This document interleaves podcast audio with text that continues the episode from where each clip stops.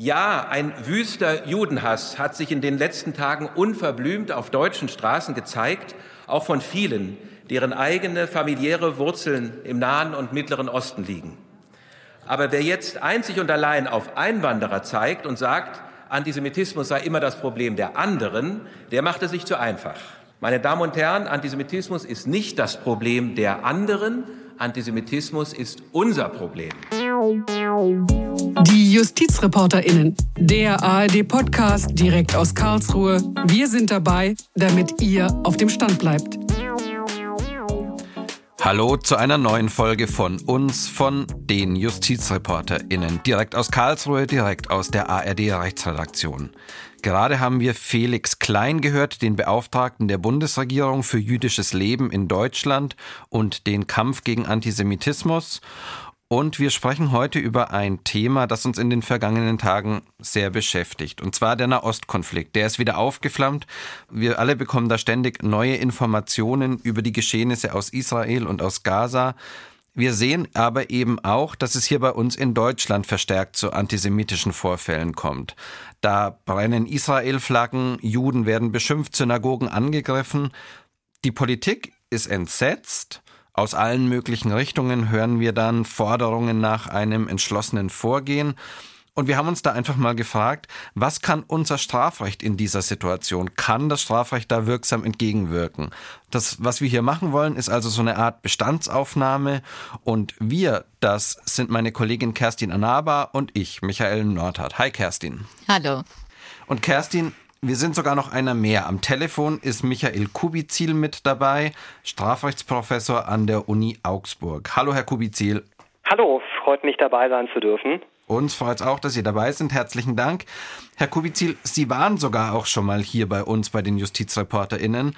Damals relativ am Anfang der Corona-Krise war das, glaube ich, zum Thema Triage.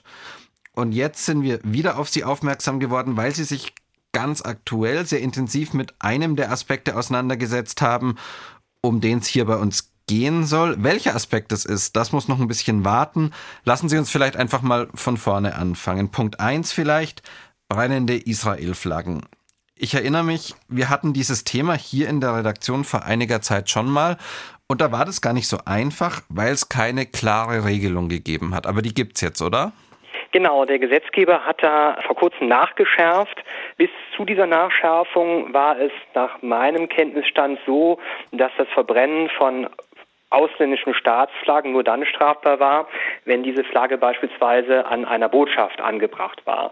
Das heißt also, dieses Verbrennen einer Staatsflagge im Zuge einer Demonstration war straflos nach dieser Vorschrift, Paragraph 104 StGB, und da ist jetzt nachgeschärft worden. Das heißt also, dieses Verbrennen auf einer Demonstration von einer ausländischen Flagge, beispielsweise des Staates Israels, ist jetzt strafbar Übrigens auch dann, wenn diese Flagge nicht tatsächlich die Flagge dieses Staates ist, sondern ähm, dieser Flagge nur ähnlich sieht. Also das hat man auch, hat der Gesetzgeber aufgepasst, dass er da keine neue Strafbarkeitslücke für Täter schafft, die diese Flagge dann einfach nur nachbilden. Das ist übrigens auch so ein beliebtes Stilmittel, beispielsweise von Rechtsextremen. Wenn man deren Kennzeichen verbietet, dann gestalten die Kennzeichen so, dass sie haarscharf an dem Verbotenen äh, vorbeigehen. Und da hat der Gesetzgeber jetzt bei dem 104 aufgepasst. Jetzt hat der 104 ja auch verschiedene Voraussetzungen, Herr Kubizil, darunter auch, dass Deutschland diplomatische Beziehungen zu dem ausländischen Staat pflegen muss. Deutschland muss im Ausland den gleichen Rechtsschutz genießen. Warum? Warum werden nicht einfach alle Flaggen geschützt? Also dieser Tatbestand schützt natürlich auch die diplomatischen Beziehungen, beziehungsweise etwas weiter gefasst, die Staatssymbole zu Staaten, deren sich der Bundesrepublik gegenüber in besonderem Maße verpflichtet fühlt und sich gegenüber einem Staat besondermaßen verpflichtet fühlen. Ausdruck dessen ist zum Beispiel, dass diplomatische Beziehungen existieren. Und Sie können sich ja vorstellen, zu welchen Ländern diplomatische Beziehungen abgebrochen werden. Da möchte man möglicherweise auch dann nicht deren Staatssymbole auch noch mit dem Mittel des Strafrechts schützen. Also das, glaube ich, ist eine gute und vertretbare Einschränkung der Strafbarkeit und trifft auf den Fall Israel ja zum Beispiel auch nicht zu. Sie hatten es vorhin schon erwähnt, vorher war es eben so, dass ausländische Flaggen nur dann geschützt waren, wenn sie zum Beispiel bei Versammlungen aufgehängt werden oder dergleichen. Und was auch geschützt war, das war die deutsche Flagge und das waren auch die deutschen Länderflaggen. Wie ist es denn dann dazu gekommen, dass jetzt der Schutz auch eben auf ausländische Flaggen ausgedehnt worden ist? Wie so häufig ist es ja so, dass dem Gesetzgeber aktuelle Probleme vor die Füße gespült werden, neue Phänomene. Und dieses Phänomen des öffentlichen Verbrennens von Flaggen ist vermutlich auch erst in den letzten Jahren nach Deutschland rübergespült worden. Da hat der Gesetzgeber dann einen Handlungsimpuls gesehen, den es vielleicht Jahre vorher nicht gegeben hat. Aber wenn man sich zum Beispiel erinnert oder aus Geschichtsbüchern auf die äh, Antikriegsdemonstration gegen den Vietnamkrieg blickt, wo dann amerikanische Staatsflaggen bei Demonstrationen verbrannt worden sind, hätte es da auch schon einen Anwendungsfall gegeben, weshalb der Gesetzgeber damals nicht entschieden hat, sondern heute, das ist schwer aufzulösen. Das hängt auch immer ein bisschen von der kriminalpolitischen Grundstimmung ab, die in der Gesellschaft herrscht. Anfang der 70er Jahre war die Kriminalpolitik relativ liberal. Es wurde eigentlich eher entkriminalisiert. Und jetzt sind wir seit einigen Jahren doch in einer ziemlich starken Kriminalisierungswelle angekommen. Der Gesetzgeber oder man muss sagen, das Parlament und die Parteien reagieren auf ja ähm, so Phänomene einer fragmentierten Gesellschaft doch auch sehr stark mit Kriminalisierungswellen. Damit wollen sie Werte zum Ausdruck bringen, Brüche in der Gesellschaft kitten oder vielleicht auch einfach nur symbolisch Aufmerksamkeit auf bestimmte Bereiche lenken. Deswegen mm, passt es, glaube ich, so auch als Siegel der Zeit, dass sie jetzt kriminalisiert haben und vielleicht nicht Anfang der 70er Jahre als US-Flaggen verbrannt worden sind. Also um das nochmal festzuhalten, man kann ganz klar sagen, es ist strafbar, wenn man jetzt die Israel-Flagge anzündet. Jetzt sind natürlich brennende Flaggen das eine. Was in den letzten Tagen aber auch wieder zugenommen hat, sind Beschimpfungen und Parolen gegen Juden. Gerade auf Demos hat man das jetzt häufiger mal gesehen.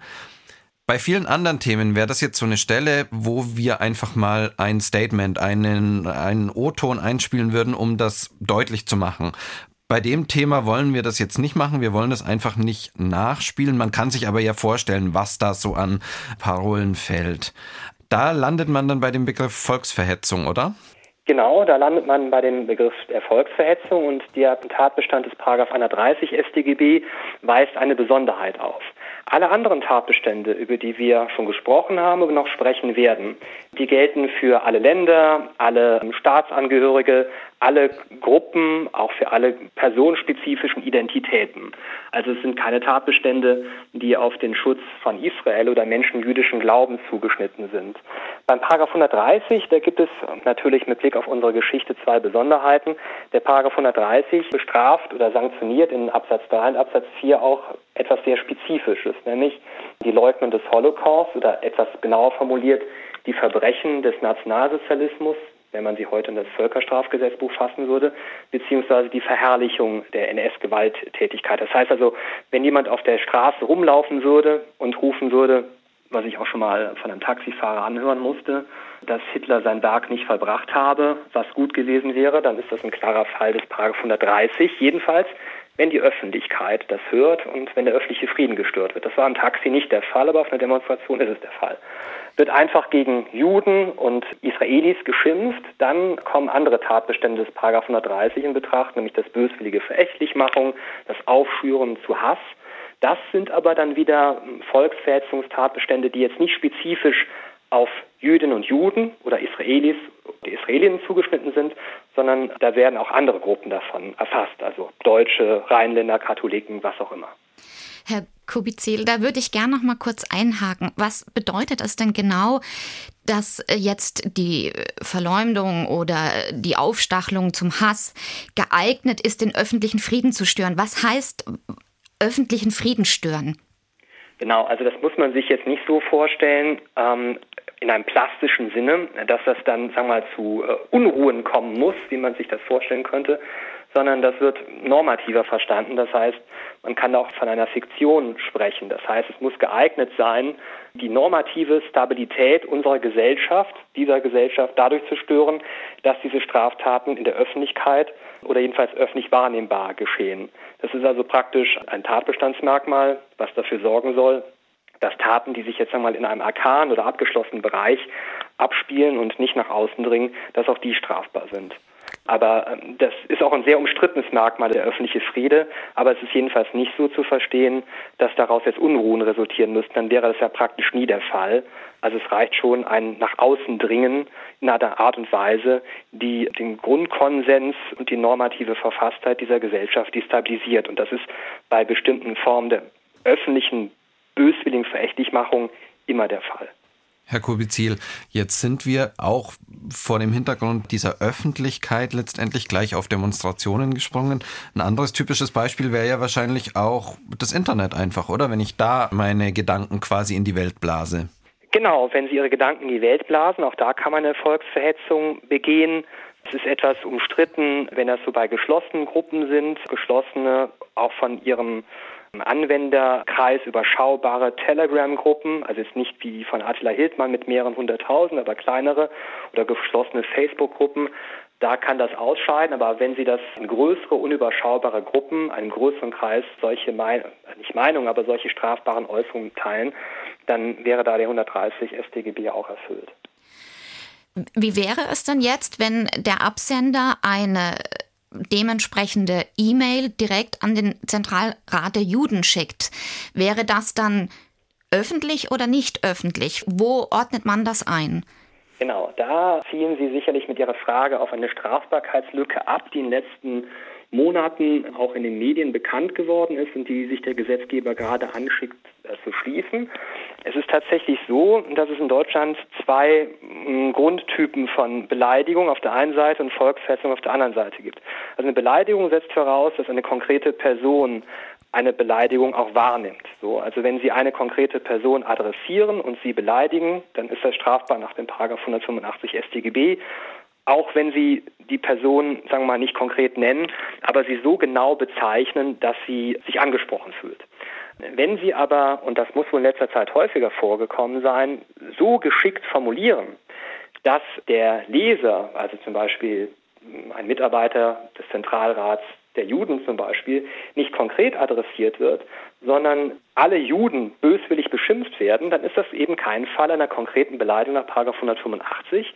Es ist aber auch keine Volksverhetzung, weil die Volksverhetzung eben diese Öffentlichkeit oder diese Störung des öffentlichen Friedens voraussetzt. Und das ist eben nicht der Fall, wenn es da nur einen Leser gibt, den Mitarbeiter einer Synagoge, des Zentralrats der Juden und vielleicht noch einen Mitarbeiter der Staatsanwaltschaft, der den Brief dann liest. Und dann hätten Sie da unter Umständen oder sogar relativ sicher eine Strafbarkeitslücke. Und da diese Strafbarkeitslücke schickt sich der Gesetzgeber gerade an zu schließen durch einen neuen Straftatbestand, der an die Eherschutzdelikte angehängt wird. Der soll heißen verhetzende Beleidigung. Der ist auf genau solche Fälle zugeschnitten. Wenn ich da vielleicht noch mal ganz kurz jetzt dazwischen darf, das kurz dazwischen sagen. Ich hatte das ja vorhin so angekündigt, dass wir Sie auch zu einem Punkt befragen wollen, in dem Sie ganz besonders drin sind im Moment. Sie waren zu dieser Frage, zu dieser zu schaffenden Norm letztendlich Experte im Bundestag, haben dazu Ihre Expertise quasi vorgetragen. Und ich möchte da vielleicht an der Stelle noch mal ein bisschen konkreter werden. Diese verhetzende Beleidigung, die jetzt da kommen soll. Wie will die das quasi schaffen, diese Strafbarkeitslücke zu schließen? Zwischen Beleidigung auf der einen Seite und Volksverhetzung auf der anderen Seite wo diese Sachverhalte, die Sie angesprochen haben, wie nämlich E-Mail an individuelle Personen oder an fest umgrenzte Personenkreise, irgendwie nicht so richtig reingepasst haben. Genau, also man muss vorwegschicken, dass diese Gesetzesänderung noch nachträglich nachgeschoben worden ist. Ursprünglich sollten wir im Rechtsausschuss über zwei andere Änderungen des StGBs sprechen, haben wir auch getan, aber diese verhetzende Beleidigung ist noch nachträglich dazugekommen und sicherlich auch nicht ganz unbeeinflusst ähm, durch die Ereignisse der letzten äh, Tage und vielleicht auch Wochen. Genau, also ähm, der Gesetzgeber schärft in zwei Punkten nach. Einerseits lässt er es schon ausreichen, dass eine Nachricht, die diesen Inhalt hat, einfach nur zu einer Person gelangt.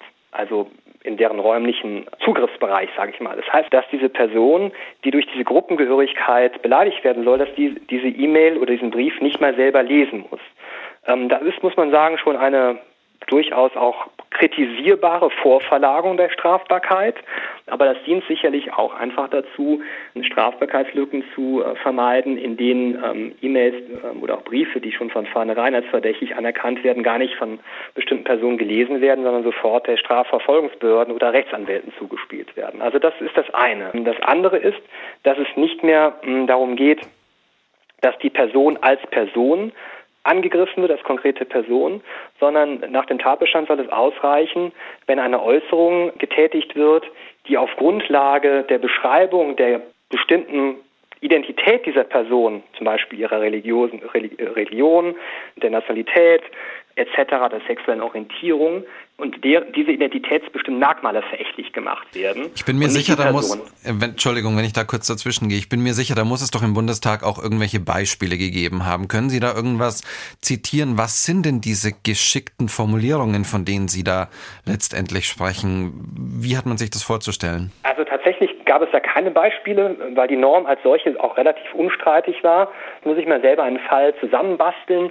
Das würde äh, zum Beispiel so sein, dass man ähm, einer bestimmten Person, die für eine Gruppe steht, zum Beispiel ein Mitarbeiter des Zentralrats der deutschen Juden, einen Brief zustellt, in dem man nicht ihn, sondern die Juden als solche böswillig verächtlich macht. Ne? Also schreibt, alle Juden sind und dann kommen irgendwelche Stereotypen beleidigten Charakters oder einer, einer Frauenorganisation oder einer schwulen Lesbenorganisation dann nicht schreibt, du Schwuler bist, bieb, bieb, bieb, sondern alle Schwulen oder sind so und dann kommen Beleidigungen.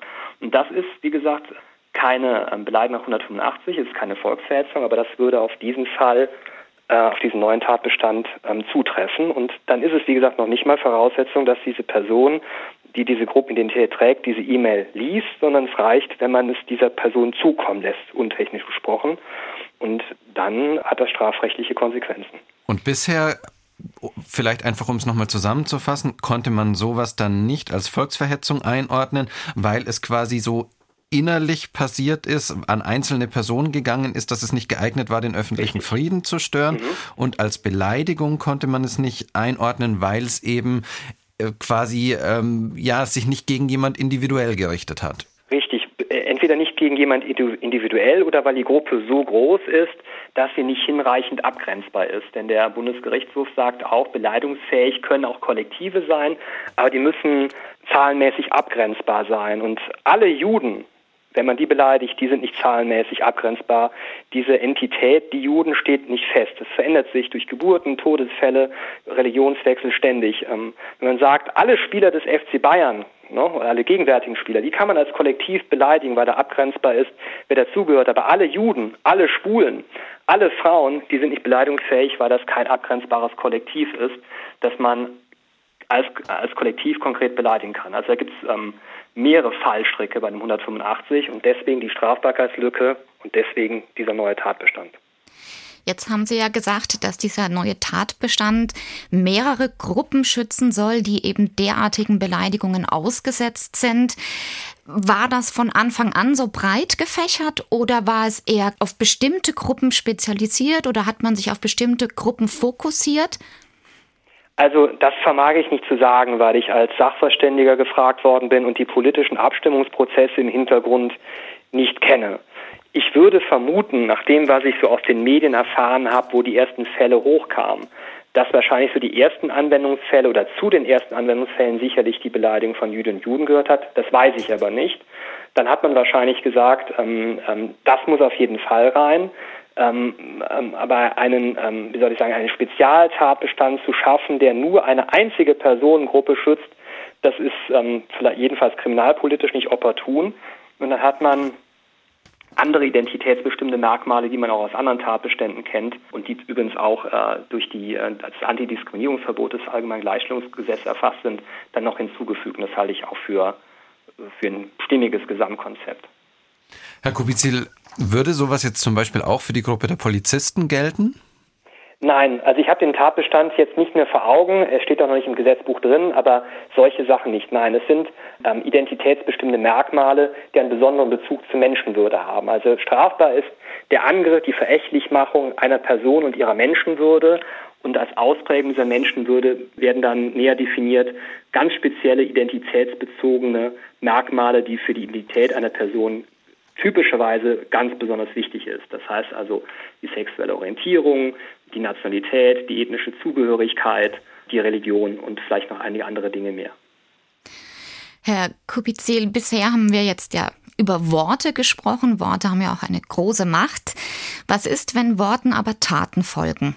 Also bei Gewalt gegen jüdische MitbürgerInnen, wird wahrscheinlich wegen Körperverletzung ermittelt. Bei Angriffen auf Synagogen hat man in den letzten Tagen zum Beispiel gehört, dass Fenster eingeschlagen wurden oder ein Gedenkstein beschmiert wurde.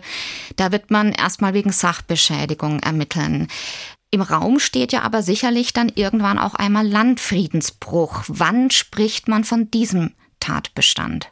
Genau, also Landfriedensbruch, das ist so ein typisches ähm, Demonstrationsdelikt. Ähm, ähm, da gibt es zwei Typen, kann man sagen. Also einmal so Ordnungswidrigkeiten, auch Straftatbestände nach dem Versammlungsgesetz, die sich aber eher so richten ähm, gegen Verstöße der Organisation und Durchführer einer Versammlung und halt eben der Landfriedensbruch. Und da wird schlagwortartig bestraft derjenige, der ähm, sich an Gewalttaten beteiligt, die aus einer Menschenmenge begangen werden. Und ähm, das heißt also, jetzt ähm, verkürzt gesprochen, wenn eine Demonstration in Gewalttätigkeit umschlägt, Steine geworfen werden, typische Dinge, ähm, dann ist das ein Landfriedensbruch. Reicht übrigens auch schon, wenn Gewalttätigkeiten gegen Sachen verübt werden. Also muss also die Steine schmeißen gegen äh, Polizeibeamte oder gegen Gegendemonstranten, klarer Fall des Landfriedensbruchs aber natürlich auch, oder nicht natürlich, sondern auch, wenn man beispielsweise Stein, äh, Scheiben einwirft oder äh, ein, ein, ein Eingangsport in Brand zu setzen versucht, dergleichen mehr. Das sind auch Gewalttätigkeiten, die gegen Sachen verübt werden. Und das ist auch ein Landfriedensbruch. Aber auch das ist natürlich kein Spezialtatbestand zum Schutz jüdischer Einrichtungen.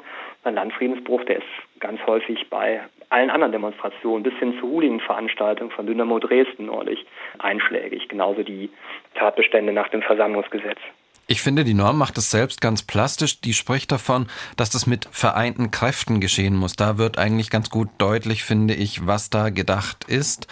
Ähm, also man kann sagen, wenn so eine Versammlung dann irgendwie ein bisschen aufrührerischen Charakter bekommt, wenn es gegen Personen geht, wenn's, wenn sich plötzlich aber auch mehrere Leute entschließen, irgendwie Steine zum Beispiel auf Synagogen zu werfen oder sowas, dann kann man in diese, ähm, ja, in die Strafbarkeit reinkommen und dann möglicherweise auch sich eines Landfriedensbruchs strafbar machen, oder?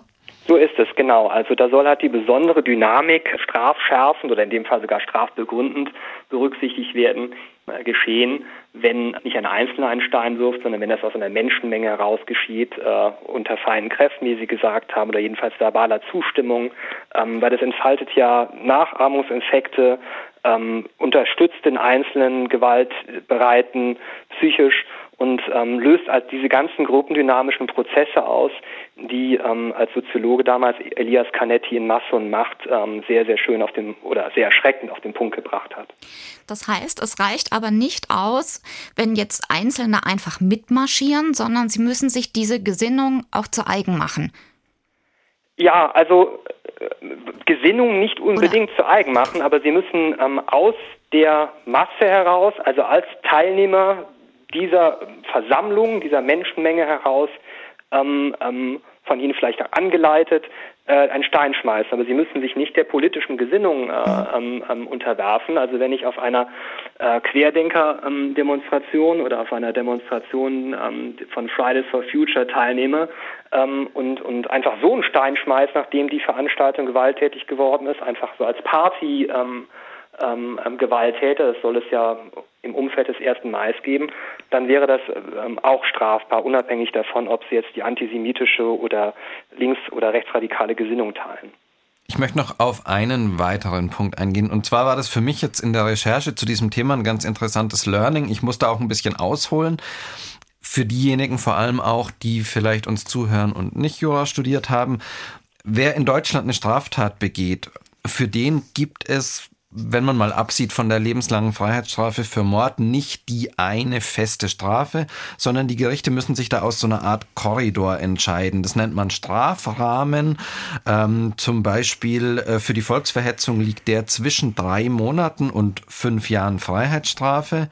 Und bei der exakten Strafe, bei der Festlegung der exakten Strafe, da sehen sich die Gerichte den die Tat einerseits an, aber eben auch den Täter. Und die Gerichte müssen dann abwägen, welche Punkte sprechen jetzt in dem ganzen Komplex für den Täter, zum Beispiel, dass er möglicherweise noch nie straffällig geworden ist, und welche Punkte sprechen aber auch gegen den Täter. Ein Punkt, der gegen den Täter sprechen kann, ist eine antisemitische Grundhaltung oder sind antisemitische Beweggründe. Das finde ich jetzt nicht das Überraschende, aber ich finde es überraschend, das ist tatsächlich erst Anfang diesen Jahres ins Gesetz aufgenommen worden, oder?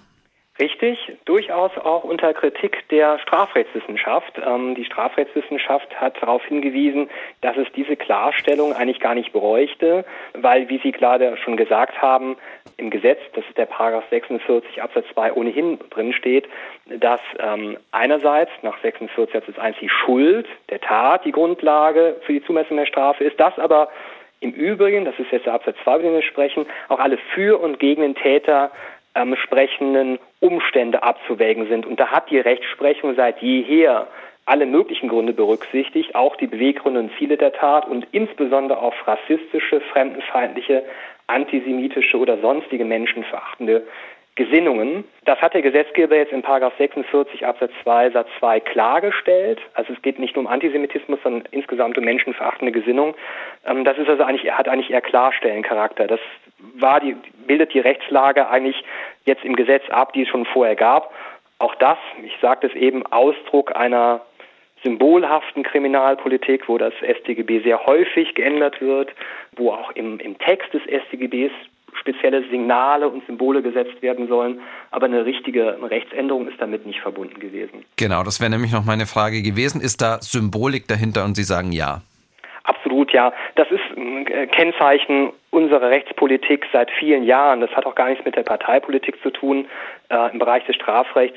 Äh, das Strafrecht hat sagen wir, so eine besondere Aufmerksamkeits, äh, äh, Erregungspotenzial, deswegen ist das Strafrecht da ganz besonders davon verbunden. Aber es gibt zurzeit so ein Run ins Strafrecht. Eine, meine vorletzte Anhörung betraf die Frage, ob der Tierschutz in das StGB genommen werden soll. Den gibt es schon auch als Straftatbestand im Tierschutzgesetz.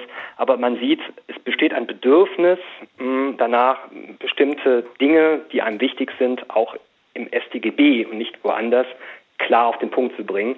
Und der Paragraph 46 Absatz 2, die Strafzumessungsregelung, über die wir gerade gesprochen haben, das ist auch ein weiteres Anwendungsbeispiel für dieses ja, Bedürfnis, bestimmte Dinge im StGB auch beim Namen zu nennen.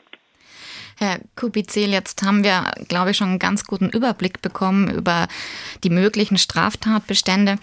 Alles in allem würden Sie sagen, jüdisches Leben ist hier bei uns in Deutschland gut durch das Strafrecht geschützt oder sehen Sie noch Nachbesserungsbedarf?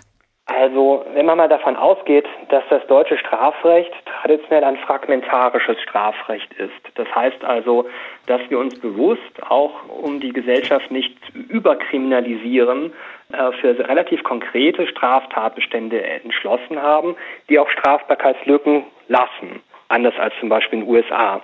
Dann würde ich sagen, mag es immer noch in Randbereichen Lücken geben. Mir fiel jetzt keine ein, ich will das nicht ausschließen, aber insgesamt haben wir schon einen relativ kompakten Schutz von Personen gegen ähm, menschenverachtend ähm, motivierte Straftaten und eben halt auch gegen ähm, antisemitische Straftaten, die sich gegen äh, Jüdinnen und Juden richten. Also einen extra Antisemitismus-Paragraphen oder so braucht es Ihrer Meinung nach nicht? Ich wüsste auch nicht, wie der aussehen könnte, ähm, denn wir haben in Deutschland ja ein Tatstrafrecht und kein Gesinnungsstrafrecht. Das ist ja die große Lehre aus dem NS-Straf, äh, aus, aus der NS-Zeit, dass wir Taten bestrafen wollen, konkrete Tathandlungen und nicht Gesinnungen. Für die Gesinnung ist die Polizei, vielleicht auch der Verfassungsschutz zuständig. Und deswegen würde ich sagen, nein, ein Antisemitismus-Straftatbestand bedürft es nicht. Es mag sein, dass in einiger Zeit wieder neue Kriminalitätsphänomene hinzukommen. Ähm, der Gesetzgeber antwortet ja meistens auch immer auf die Findigkeit von tatgeneigten Personen. Dann werden wir vielleicht über neue Phänomene sprechen, die man äh, möglicherweise verbieten muss. Aber gegenwärtig ähm, halte ich das doch für eine sehr kompaktes, ja, kompakte Kriminalisierung. Sagt Michael Kubizil, Strafrechtsprofessor an der Uni Augsburg. Professor Kubizil, vielen, vielen Dank, dass Sie dabei waren, dass Sie hier bei uns, bei den JustizreporterInnen waren. Herzlichen Dank fürs Mitmachen schon zum zweiten Mal und ciao. Ja, tschüss, ciao. Auch von mir. Auf Wiedersehen. Danke, tschüss. Vielen Dank natürlich auch Ihnen und euch allen fürs Zuhören. Wenn euch diese Folge gefallen hat, wenn euch die JustizreporterInnen gefallen, generell, empfehlt uns gerne weiter, abonniert uns überall, wo es Podcasts gibt oder schreibt uns. Genau, schreibt uns am besten per Mail unter justizreporterinnen.swr.de oder über unsere Facebook-Seite ARD Rechtsredaktion. Kerstin, uns beiden bleibt eigentlich nur noch Tschüss zu sagen. Bis zum nächsten Mal. Genau, bis zum nächsten Mal. Bye.